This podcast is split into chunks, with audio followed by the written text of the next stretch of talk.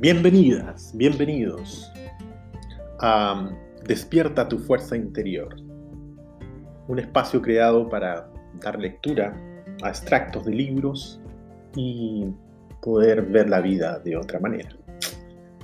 Continuamos entonces con la lectura de Soluciones Espirituales de Deepak Chopra.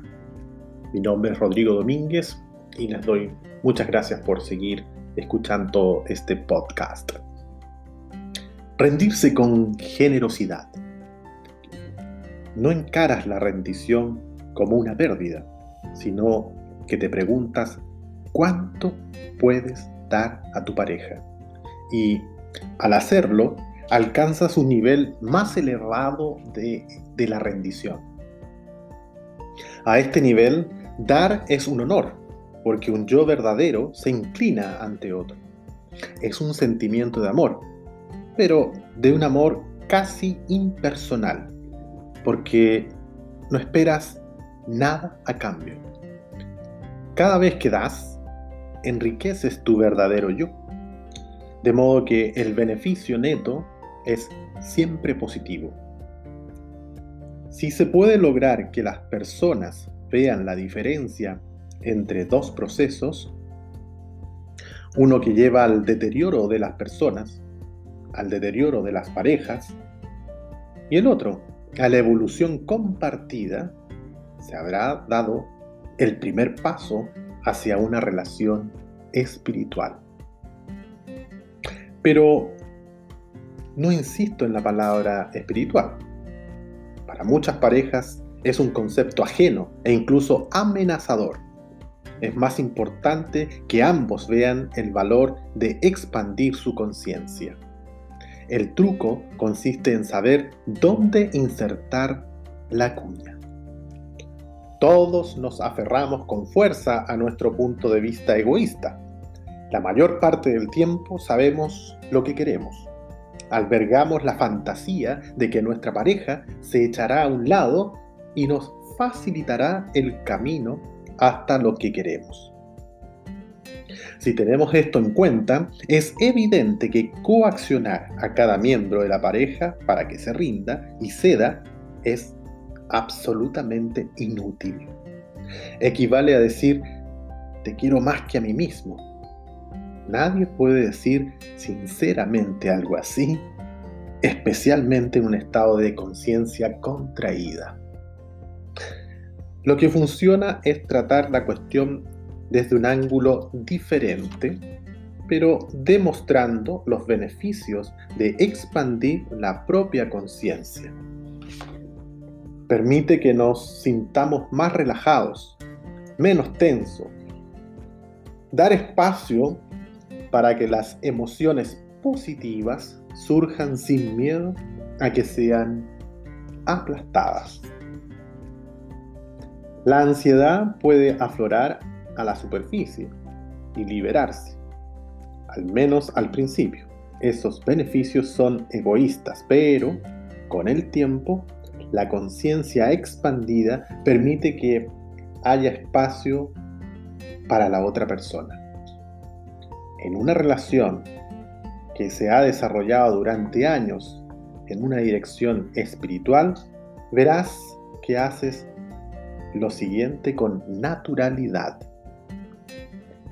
Te relacionas emocionalmente con tu pareja con la confianza que tus sentimientos son apreciados y no serán juzgados. Te vinculas afectivamente a un nivel profundo, con la confianza plena de que te aceptarán. Exploras quién eres en realidad y quién es tu pareja. En otras palabras, dejas al descubierto tu alma. Permites que el amor y la intimidad crezcan sin imponer límites, ni dejar que el miedo se interponga. Persigues o persiguen juntos un propósito más elevado. Educas una generación de hijos que pueden sentirse más satisfechos que la generación actual. Sé que tal vez parece difícil lograr algo así cuando nos observamos hoy a nosotros y a nuestra pareja, por cierto. Pero una relación espiritual plena es el resultado natural de un proceso que puede empezar ahora ya. La sabiduría tradicional habla sobre todo en singular de cómo el alma puede alcanzar el cielo o la iluminación. Sin embargo, los seres humanos siempre han sido sociales y el crecimiento de un individuo, incluido el propio crecimiento, tiene lugar en un entorno social. Si miramos hoy a nuestro alrededor, vemos que muchas familias desean un desarrollo interior, pero no es un tema fácil del que hablar. El lado espiritual de la vida en la sociedad moderna se ha separado de la vida real, que implica interminables distracciones. Nos centramos en las cosas cotidianas que tienen que ver con las relaciones, criar una familia, atender las necesidades de comida, de ropa, mantener la paz bajo un techo. Como las relaciones ya de por sí son difíciles, tratar de conseguir una relación espiritual quizás parezca una fantasía. Pero la espiritualidad es la base de todo en la vida. Primero somos alma y luego personas. La sabiduría tradicional del mundo repite esta enseñanza una y otra vez. Cuando invertimos la ecuación, y nos relacionamos en primer lugar como personas, los problemas son inevitables porque a nivel personal cada uno tiene sus propios planes, sus gustos, sus preferencias y un montón de motivaciones egoístas. En ese caso, el yo verdadero no tiene otra alternativa que ocultarse. Todo el mundo necesita luz. No obstante, el yo verdadero le asisten todas las razones para salir de su escondite. Así es como pueden encontrarse mutuamente dos almas. Pero sacar a la luz la calidad espiritual que hay en uno mismo no está restringido a la relación principal. Toda relación tiene un potencial propio, diferente y único. Imaginemos en este momento que todas las personas con las cuales nos relacionamos son un pastel y cada una de ellas una porción. La mayor parte de esas porciones son personas estables, amigos y familiares, dignos de confianza, y que aparentemente no cambian. Esa estabilidad es necesaria. Esas relaciones hacen que la vida sea sólida, reconfortante, aunque tal vez nos quejemos de que nadie cambie o no noten todo lo que hemos cambiado nosotros. Cuando uno vuelve a casa por Navidad, por ejemplo, en general la mesa está llena de este tipo de personas. Pero hay otras porciones de pastel diferentes. Y por lo menos una de ellas está llena de luz, la que nos inspira y que nos hace crecer y evolucionar. El idilio no siempre es la clave. Puede que él o ella sean las personas más difíciles con quienes relacionarse, porque nuestra relación es tan abierta que no perdemos tiempo en intercambiar gestos sociales habituales.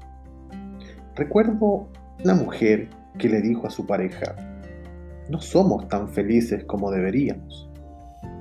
Él, sin dudarlo, respondió, a lo mejor, nuestro trabajo ahora mismo no es ser felices, sino ser reales. A un nivel más profundo, la felicidad se convierte en algo duradero cuando es real. Si tratamos que una relación se base en ilusiones, por muy placenteras que sean, al final fracasamos. Hay que buscar esa porción del pastel de las relaciones que esté llena de luz. La luz es la esencia del alma. Pongo la palabra en cursiva porque la luz es una metáfora de una serie de características del alma. Amor, aceptación, creatividad, compasión, no juzgar y empatía, por supuesto. Nuestra relación principal debe poseer dichas cualidades. Sin embargo, mucha gente no es tan afortunada, o bien porque no hay nadie inspirador en su círculo de relaciones, porque no tiene un compañero en su viaje espiritual, o quizá porque la pareja sea un obstáculo en dicho viaje. Cuando las personas preguntan por sus atribuladas relaciones, no hay duda de que ahí está el meollo del problema. No obstante, la solución que buscan no radica en el nivel del problema, sino en el del verdadero yo. Una vez que lo comprenden, pueden dejar de echar la culpa a su pareja, de sentirse víctimas y empezar a asumir la responsabilidad de descubrir quiénes son en realidad. Con esas claves en la mano surgen soluciones espirituales que no se veían antes, incluso en parejas que afirman haber probado todo. Sin embargo, lo que no han probado es algo que sostiene a la vida en conjunto, nuestra conciencia de quiénes somos de verdad. Está en juego mucho más que la espiritualidad. Relacionarse cogidos de la mano es un viaje de autoexploración.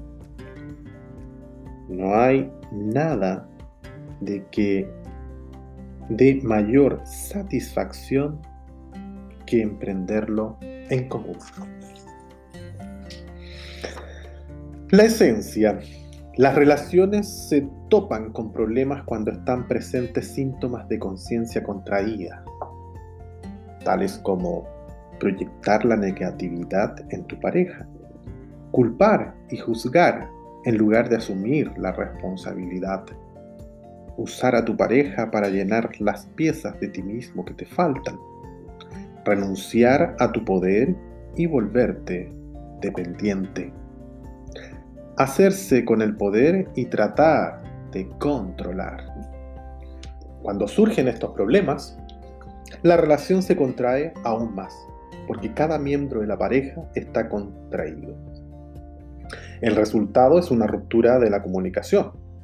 Este tipo de relaciones pasan por un impas en que ambos se sienten bloqueados y frustrados. En una relación en que la conciencia está en expansión, ambos evolucionan y evolucionan juntos. En lugar de proyectar, ven a la otra persona como un espejo de sí mismo. La base de una relación espiritual es aquella en la que puedes desarrollar tu verdadero yo y relacionarte desde ese nivel. Ver a la otra persona como un alma igual que tú. Basar tu felicidad en un ser real, no en, en ilusiones o expectativas. Usar la intimidad para evolucionar y crecer. Superar el sentimiento de victimización asumiendo la responsabilidad de la mitad de la relación. Preguntar lo que puedes dar antes de exigir lo que puedes recibir. La salud y el bienestar. Llevar la conciencia al terreno de la salud es el siguiente gran paso que hay que dar, y así mucho tiempo que ha llegado la hora de darlo. La mayoría de la gente define la salud exclusivamente en términos físicos. Lo bien que se sienten y lo que ven cuando se miran al espejo. La prevención se centra en los factores de riesgo, que también son fundamentalmente físicos, ejercicio, dieta y estrés. En paréntesis, a este último se le presta más atención de poquilla que otra cosa. Cierra paréntesis. La inercia plantea aquí un problema importante. La medicina depende de los fármacos y de la cirugía, lo que refuerza nuestra fijación en lo físico. Incluso cuando se proponen programas de salud holísticos, es habitual que se cambien los productos farmacéuticos por las hierbas, la comida procesada por la orgánica, el footing por las clases de yoga. El cambio a un enfoque holístico de verdad no se produce. Para que el enfoque de la salud sea holístico, hay que tener en cuenta la conciencia, que es un factor invisible, pero que tiene efectos poderosos a largo plazo sobre el cuerpo Pensemos en las siguientes preguntas básicas. ¿Tienes confianza en que puedes romper viejos hábitos como la falta de ejercicio, la sobrealimentación o someterte a elevados niveles de estrés? ¿Es una lucha controlar los impulsos? ¿Te sientes infeliz con tu peso o imagen física? ¿Te has prometido hacer ejercicio pero luego has encontrado una excusa para no hacerlo? Tu entusiasmo por hacer cosas preventivas va y viene. ¿Cómo te hace sentir el proceso del envejecimiento? ¿Evitas pensar en la muerte? Cada una de estas preguntas tiene dos niveles. El primero está relacionado con un factor de riesgo específico, como mantener un peso adecuado y hacer suficiente ejercicio. Como ya sabemos, décadas de campañas de salud pública para que la gente preste atención a las medidas preventivas básicas no han impedido una epidemia de obesidad. El aumento de trastornos ligados al estilo de vida, como la diabetes, del tipo 2 y una vida más sedentaria, y todas estas tendencias negativas también están extendiéndose a grupos de edad cada vez más jóvenes. Una de las razones de semejante descuido del bienestar es no tener en cuenta el segundo nivel del bienestar, que implica la mente. El bienestar no consiste en tratar bien al cuerpo, pero abrigar ansiedades y tener aprehensión por todas las cosas que podrían salir mal o los factores de riesgos. Mucha gente al mirar a su alrededor ve un mundo lleno de riesgos, gérmenes, toxinas, agentes cancerígenos, pesticidas, aditivos alimenticios, pandenas, COVID. Omiten el mundo interior a menos que se enfrenten a un trastorno como la depresión.